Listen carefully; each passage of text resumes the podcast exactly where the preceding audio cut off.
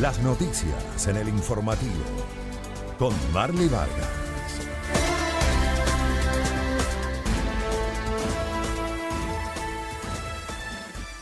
Hola, ¿qué tal amigos televidentes? Muy buenas tardes. Hoy estoy en reemplazo de mi compañera Lady Carrera, pero ya estamos listos para darles la mejor información a nivel provincial, nacional e internacional. A continuación, los titulares del día.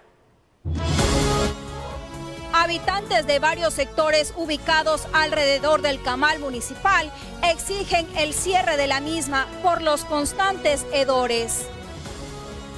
Un hombre y una mujer fueron detenidos mientras robaban en moto en Santo Domingo.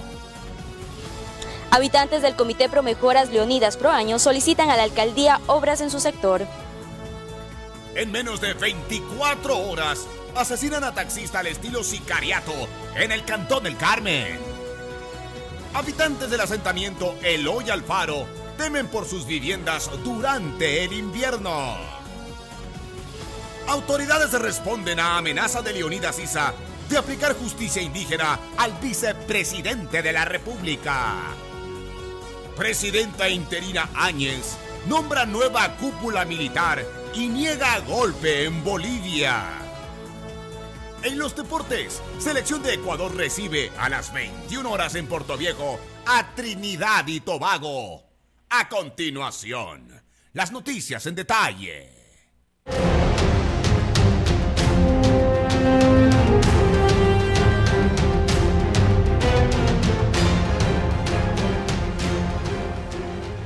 Los habitantes de varios sectores ubicados alrededor del camal municipal exigen el cierre de las instalaciones por los constantes hedores fuertes que emanan desde esta planta, pues aseguran que sus hijos se están enfermando debido a esta problemática. Son varias urbanizaciones y cooperativas a donde llega el hedor desde el camal municipal. Fitzgerald Garrido, morador del lugar, indica que los niños están contrayendo alergias debido a dicha problemática. La situación es insostenible ya que estos dolores eh, tóxicos están ya afectando a muchas personas, más que todo a niños, ya con alergias, con situaciones de salud que queremos que no sucedan y que tampoco trascienda mayores. Acá ya es un riesgo ya humano, o sea, ya se está vulnerando derechos. Además, indican que llevan varios meses planteando ante la autoridad competente la atención pertinente, pero no se hace nada al respecto. Bueno, desde así exactamente un año que pusieron la planta de rendering, que es la que maneja los subproductos del camal, estamos eh, con molestias de los olores que se generan el rato eh, que trabajan ellos procesando estos subproductos. Mientras tanto, esperan se haga rápidamente alguna gestión a fin de solucionar y mejorar su calidad de vida. Mariela Peralta, El Informativo.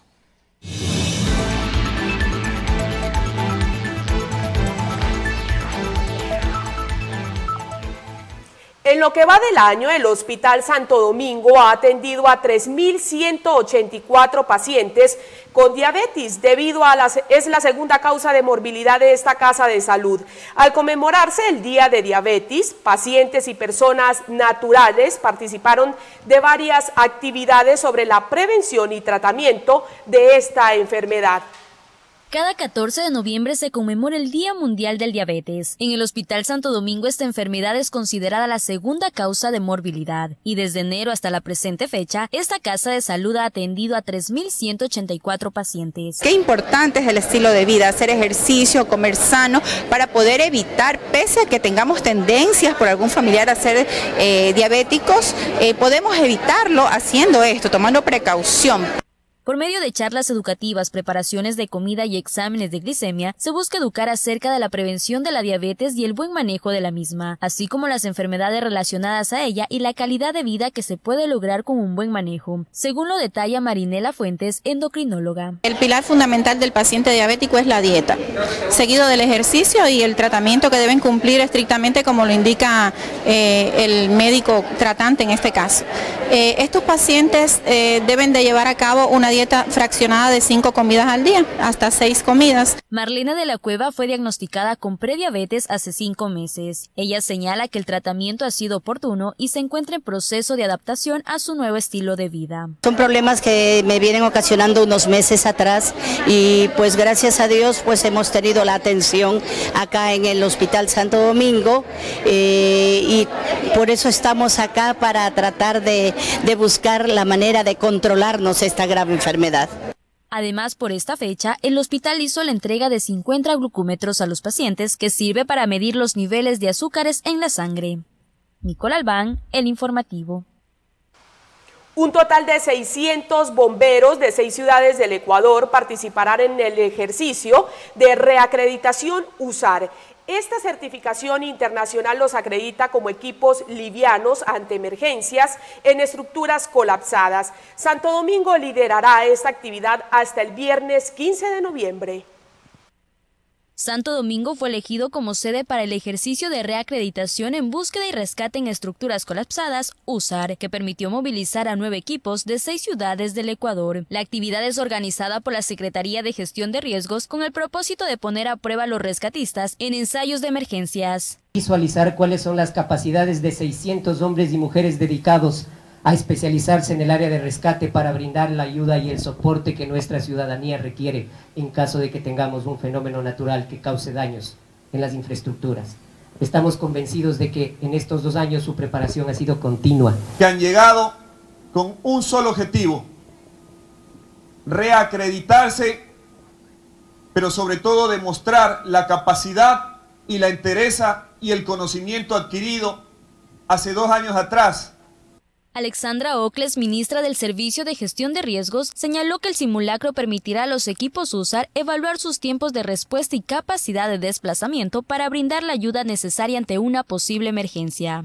Ha significado casi dos años y más de trabajo, de esfuerzo, de poder elevar el nivel de nuestro desempeño como institución, de poder también contar con el apoyo de ustedes, con los jefes de zona, con Esteban, con Patricio Lucero, que hoy no nos acompaña, con Martín Cucalón, los tres jefes de zona de los cuerpos de bomberos del país.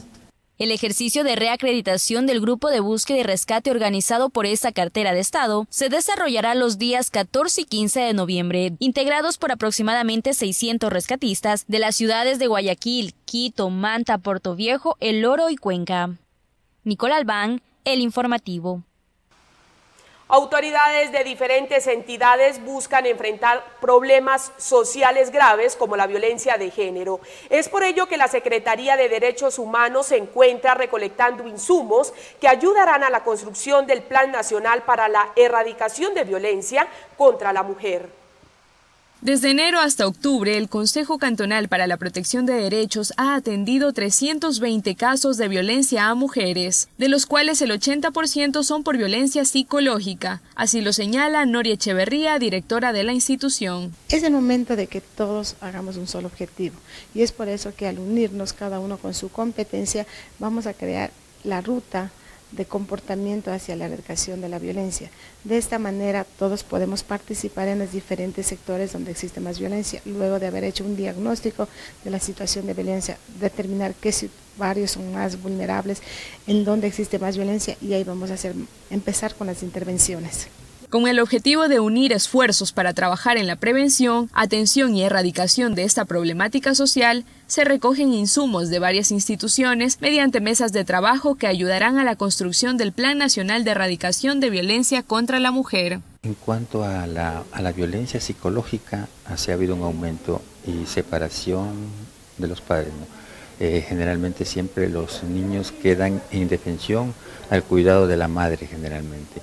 Es, ese tipo de población es la que nosotros le damos la atención psicológica. La jornada fue liderada por Tatiana Zambrano, especialista de la Secretaría de Derechos Humanos, quien mencionó que se busca trabajar de manera articulada con las diferentes entidades para enfrentar las causas estructurales, con nuevas líneas de acción contra las diferentes formas de violencia, a fin de presentarlas como propuestas de políticas públicas. Estamos trabajando con una dinámica denominada Café Mundial, que consiste en rotar por cada uno de los ejes que establece la ley para la formulación o análisis de las fortalezas, oportunidades, debilidades y amenazas que tienen desde sus instituciones u organizaciones.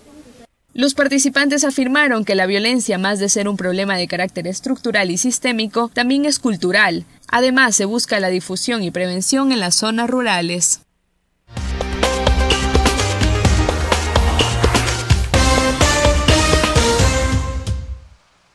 De inmediato nos contactamos con Mariela Peralta, quien se encuentra en el bypass Chone Quinindé junto a varios moradores para expresarnos sus inquietudes respecto a la ampliación del corredor vial en este sector.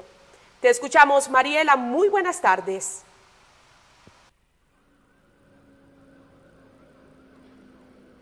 ¿Qué tal compañera en estudios? Amigos televidentes, muy buenas tardes. En efecto, nos encontramos en el bypass Avenida Chone Quininde, donde varios habitantes se encuentran inconformes debido a la construcción del bypass a cuatro carriles. Ellos aquí nos van a comentar cuáles son las inconformidades en este momento. Amigo, cuéntenos cuáles son las inconformidades que ustedes tienen. Bueno, Primero, viendo que la parte técnica no está bien sustentada para nuestro punto de vista, porque eh, nos hemos analizado que en el tramo 1 que tenemos de lo que es la organización Echanique no hay el correcto desempeño en, el en la fresación de la vía, que significa levantamiento del asfalto antiguo para colocar un asfalto nuevo para evitar que de aquí a unos 2, 3 años tengamos unos cráteres o orificios que dañen tanto a los vehículos como nuestras infraestructuras de nuestras viviendas.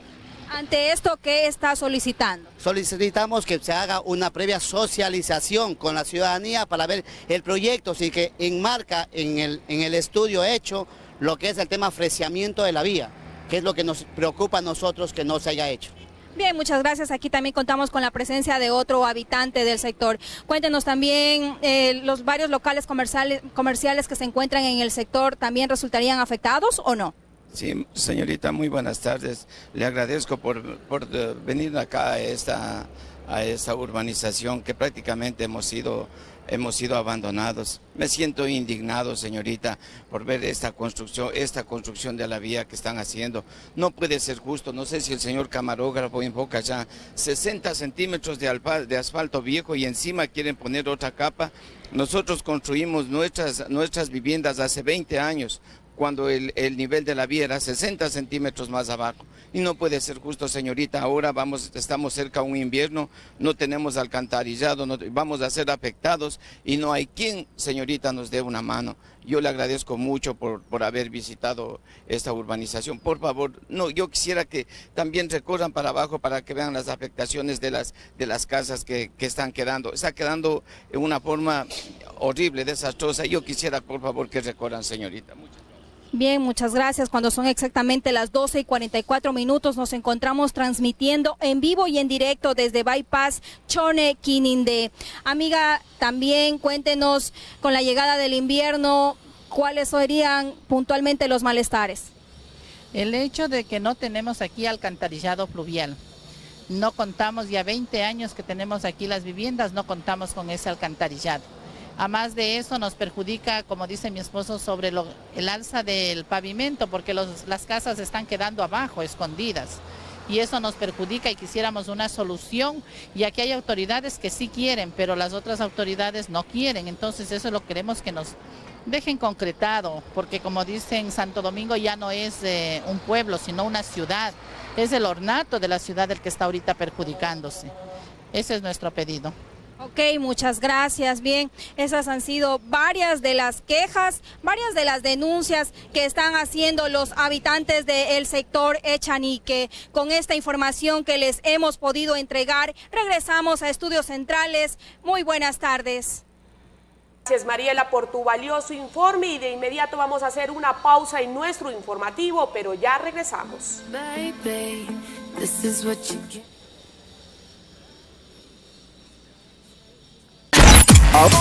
Ahora, escucha Majestad FM.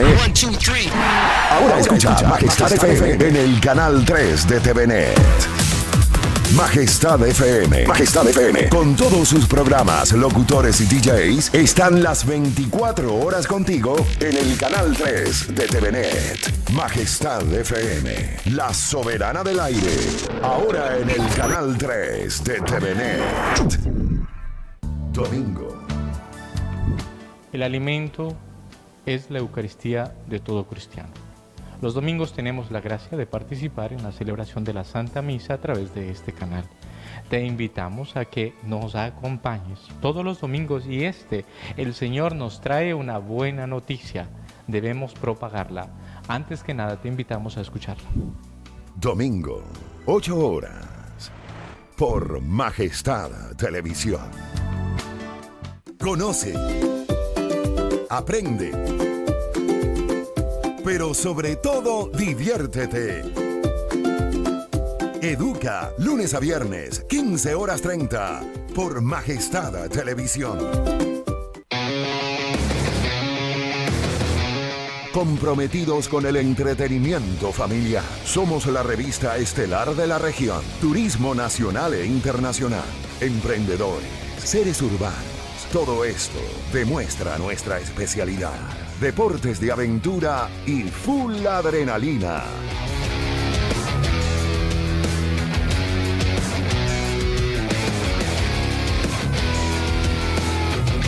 Te veo con imágenes, sorprendentes, y a, nuestro, estilo.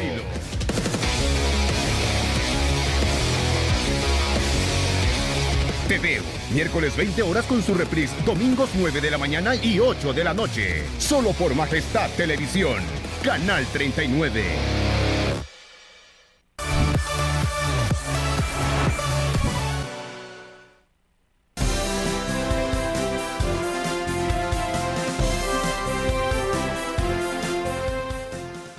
Gracias por continuar en nuestra sintonía y en la cooperativa Los Vergeles. Ciudadanos denuncian el mal estado de un parque donde juegan, escuchen bien, aproximadamente 30 niños entre basura e inseguridad, ya que tampoco cuentan con alumbrado.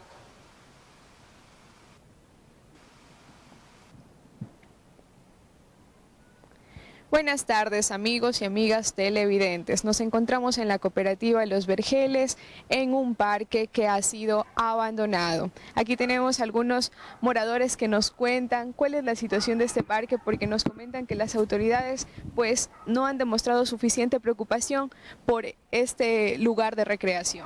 Muy buenas tardes, niñas. Sí, eh, aquí el parque lo tienen abandonado, eh, no hay luz, inclusive cuando llueve todo esto aquí se inunda. Y quería ver si es que nos pueden ayudar, por favor, con el alcantarillado, ayudando a arreglar el parque, y poniéndole luz, porque es un poco oscuro aquí en las noches, más que todo cuando hay niños. Como aquí hay bastantes niños, vienen a jugar y no pueden venir a jugar casi en las noches, por lo que da miedo que vaya, vaya a pasar algo. Usted nos contaba que usted vive 16 años en este lugar y hasta ahora no se ha instalado el alumbrado. No, no hay alumbrado para acá, que haya un foco en medio del parque para, para que puedan los niños jugar tranquilamente, uno estar tranquilo y todo eso. Listo, muchas gracias. Aquí también tenemos a otra moradora que nos comenta pues que el estado de la basura, el mal alcantarillado, pues perjudica a las personas que viven en este lugar y a los niños les impide jugar de, manera sana. Buenas, buenas tardes, queridos eh, oyentes y para las autoridades de aquí de nuestra provincia. Eh, aquí en nuestra cooperativa Los Vergeles tenemos diferentes eh, necesidades de nuestra cooperativa. Tenemos necesidades aquí en el parquecito del el relleno, ya se viene el invierno, se junta mucha agua, el problema de los mosquitos. También tenemos la necesidad de unas luminarias aquí en el parquecito.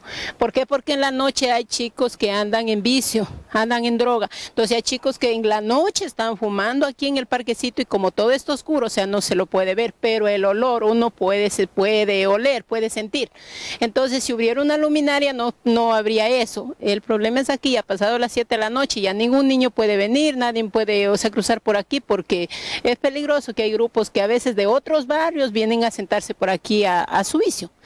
Y otro problema tenemos aquí, acá arriba en la iglesia, necesitamos también una luminaria del lado de la parte de atrás, porque la luminaria es ahí al frente, pero la parte de atrás no. Entonces, cuando viene la policía, a veces salen corriendo de aquí del parque y se refugian atrás de la iglesia. Entonces, como hay oscuridad allá, entonces ahí la policía no los puede ver. Ese es el problema, mi amiga. Ahí tenemos el problema acá en el, aquí en un espacio verde, aquí necesitamos un poco de relleno, porque siempre cuando viene el invierno esto se llena de agua y la proliferación de los mosquitos y, y de ahí salen hasta las culebras. Entonces esas son nuestra, nuestra inquietud, nuestras necesidades como moradores de aquí del, de aquí del barrio, que necesitamos por favor que nos ayuden. Es verdad, nosotros pagamos los impuestos y todo, pero también ya, o sea, ya la cooperativa existe como más de 20 años. Y ayuda de parte del municipio, del municipio no hemos tenido es casi ni mucho porque todo, las veredas, los bordillos, todo lo que se ha hecho se hizo con dinero de aquí de la cooperativa. Entonces ahora sí necesitamos la ayuda de parte de los gobiernos municipales que nos ayuden, nos apoyen con el arreglo de las calles, o sea, que ya creo que ya como son muchos años creo que nos lo merecemos. Muchas gracias, mija. Muchas gracias. Aquí tenemos a la presidenta de la cooperativa que nos comenta ¿Han hecho alguna solicitud a las autoridades para solucionar este problema? ¿Han tenido alguna respuesta al respecto? Sí, sí señorita.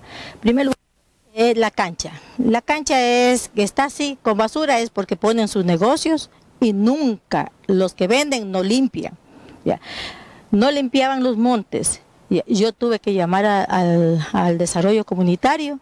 La ingeniera me mandó para que trabajen. Por eso está así trabajado pero los, los mismos moradores de aquí de la cooperativa son puercos que no limpian. No limpian, uno le dice limpien porque botan la basura, los niños juegan. Uno llama a mingas, ni siquiera se asoman a la minga para que limpien. Yo tengo que irme al municipio, rogarle de por Dios que venga la máquina para que me dé limpiando. Ya. El asunto que dice de acá del, del, ¿cómo se llama de acá? Ya está una ya está, le digo que nos va a venir una máquina a ayudar a, limpiar toda esa parte de aquí, porque vamos a pedir para el relleno. Ya. Del asunto también de la calle, ya está. Estamos esperando nomás una firma que nos manden para que va a salir este, ¿cómo se llama? El, eh, el plan de, no sé, como de, las, de la calle. Entonces estamos esperando por qué el alcalde quiere, nos pide una cantidad y los socios no quieren pagar. Entonces yo estoy buscando una posibilidad más económica para poder tener nuestra cooperativa adoquinada, señorita. Ya, ese es el problema. Y de la luminaria, está, estábamos pensando que íbamos a poner la luminaria, pero me dijo el alcalde que más despuesito para hacernos esta, un, ¿cómo se llama? Un, que está haciendo como un canchoncito de eso. Y de ahí nos ponía una luminaria. Pero eso tenemos que trabajar después a poco a poco porque dice el Dios no me alcanzo para todo porque la máquina, nos estamos pidiendo una máquina, no nos manda porque no lo hay. ¿Pero cuánto tiempo llevan esperando que se solucione estos problemas? yo, bueno, yo como recién eh, estoy eh, aquí en la, cooperativa, eh, estamos haciendo esa este, este, ¿cómo se llama? Este, eh, el, problema de, estar, estamos pidiendo.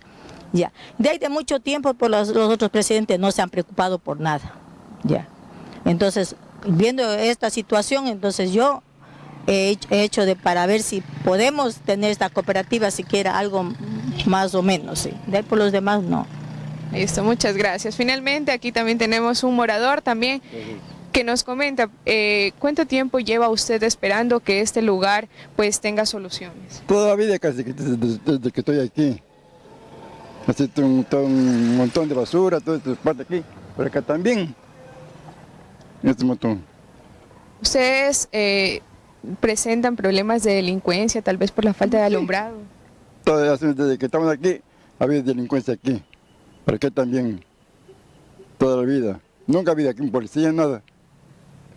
¿Cuentan con un OPC cercano? No. Tal vez las unidades de policía eh, circulan por esa zona. De repente vienen, de vez en cuando vienen para aquí la policía. No me queda darse la vuelta y se van. Nada más.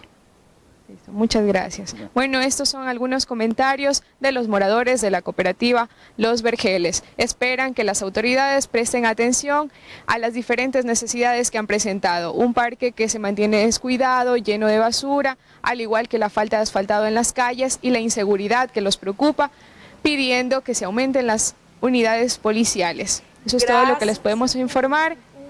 Muchas gracias. Gracias, Cintia, por tu importante información. Continuamos con más.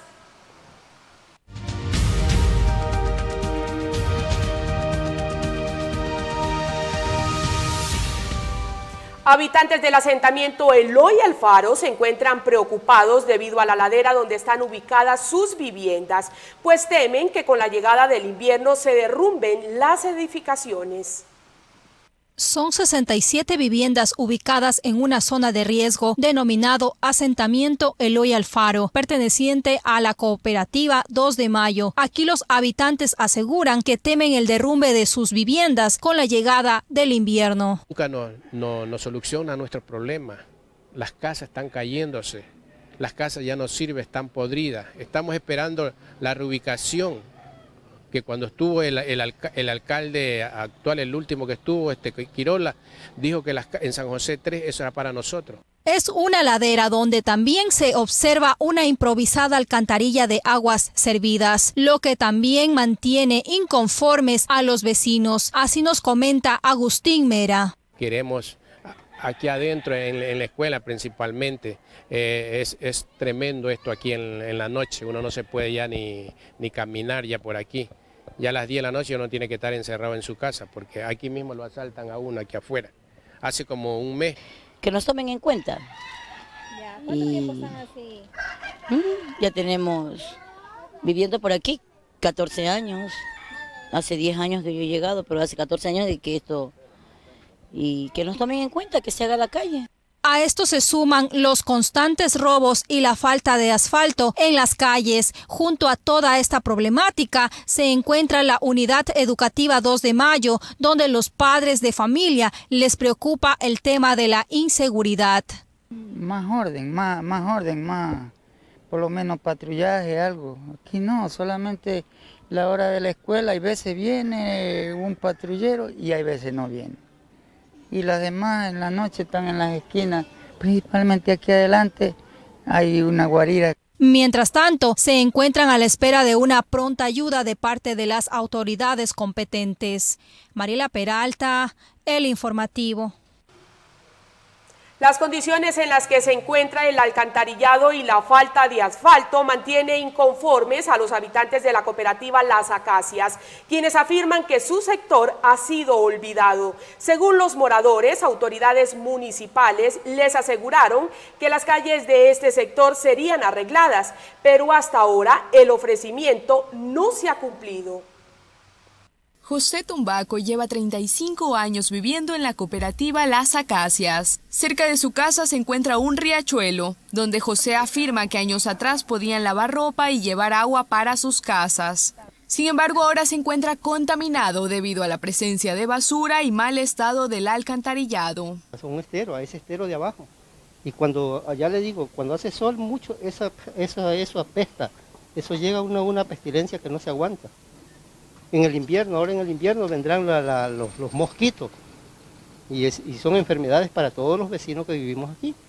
Habitantes de la cooperativa manifiestan que ya se ha llamado varias veces la atención de las autoridades para solucionar el problema del alcantarillado, pero no han recibido respuesta. Moradores explican que en días de sol los malos olores que se producen son intolerables. Ustedes imagínense, vea cómo está la calle, cómo vivimos con todo esto dañado.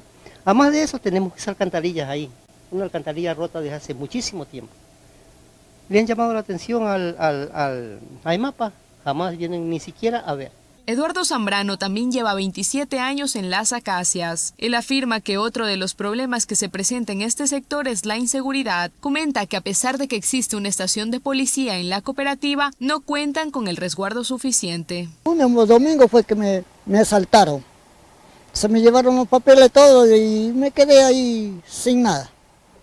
La falta de asfaltado también es otra situación que se presenta en este sector. María Rodríguez trabaja desde su vehículo y todos los días cuando regresa a su casa debe enfrentarse al mal estado de sus calles. Moradores declaran que autoridades municipales se comprometieron a mejorar la calle principal de esta cooperativa, pero hasta ahora no se ha cumplido. Faltado de aquí de la carretera porque está en muy mal estado. Al momento de transportar mercaderías es muy se dañan los vehículos. Él anduvo, ofreció que va a hacer toda esta avenida, es como esa avenida de los Nogales, todo eso prometió hacer. Pero mire, solamente se están dedicando ahora a ese tramo que es de allí a Launcón. Habitantes de la cooperativa Las Acacias esperan que las autoridades municipales puedan cumplir con el plan de construcción de calles que fue acordado en tiempos de campaña. Cintia Silva, El Informativo.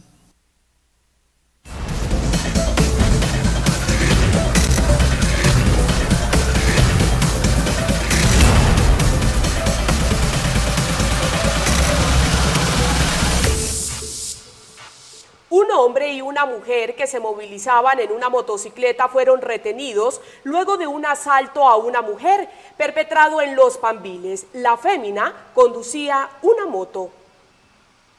La noche de este miércoles 13 de noviembre, una pareja de presuntos delincuentes fueron capturados por habitantes de la urbanización Los Pambiles. Una mujer se encontraba sentada junto a un negocio de comida rápida cuando se le fueron arrebatadas sus pertenencias por un sujeto desconocido que se encontraba detrás de ella. El hombre corrió hacia una mujer que lo esperaba en una moto para huir del lugar. Sin embargo, fue alcanzado y golpeado por los moradores de la urbanización Los Pambiles. Cintia Silva, El Informativo.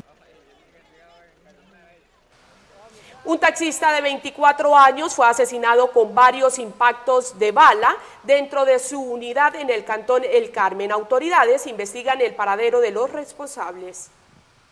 Brian Jean-Pierre Cornejo Martínez, de 24 años, fue asesinado con varios impactos de bala la noche de este miércoles 13 de noviembre. El hombre se dedicaba al servicio de taxis. El hecho sucedió cuando el hombre circulaba con su unidad por las calles del barrio Los Laureles, en el cantón del Carmen. A pocos minutos del hecho, los compañeros fueron alertados que había sufrido un atentado. Ellos se encargaron de llamar a las unidades de emergencia, quienes llegaron al sitio donde encontraron al taxi y en su interior al conductor y confirmaron su deceso. Autoridades investigan el hecho de sangre para dar con el paradero de los responsables.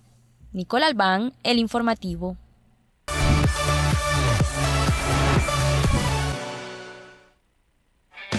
Corre con tu mascota. Ven a la segunda edición Dog Cross. Categorías: niños, juveniles, hombres, mujeres y élite. En razas pequeñas, medianas y grandes. Un evento para disfrutar con toda la familia. Te esperamos en el Dog Cross segunda edición. Este sábado 16 de noviembre en la Azogan, kilómetro 5 de la vía Quinindé, organiza, Policía, Nacional, y Fundevir, con el auspicio de...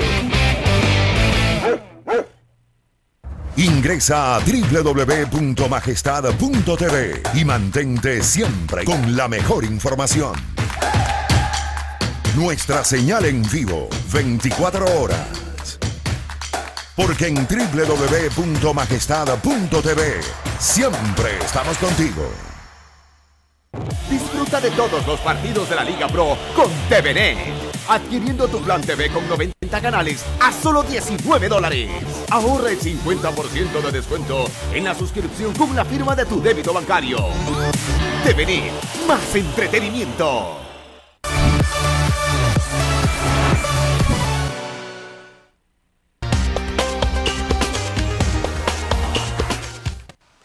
Luego de que Leonidas Isa haya hecho una advertencia al vicepresidente, el segundo mandatario le responde y señala que seguirá recorriendo el país como forma de combatir la mentira. Las declaraciones fueron dadas en marco de su visita al Cantón Durán.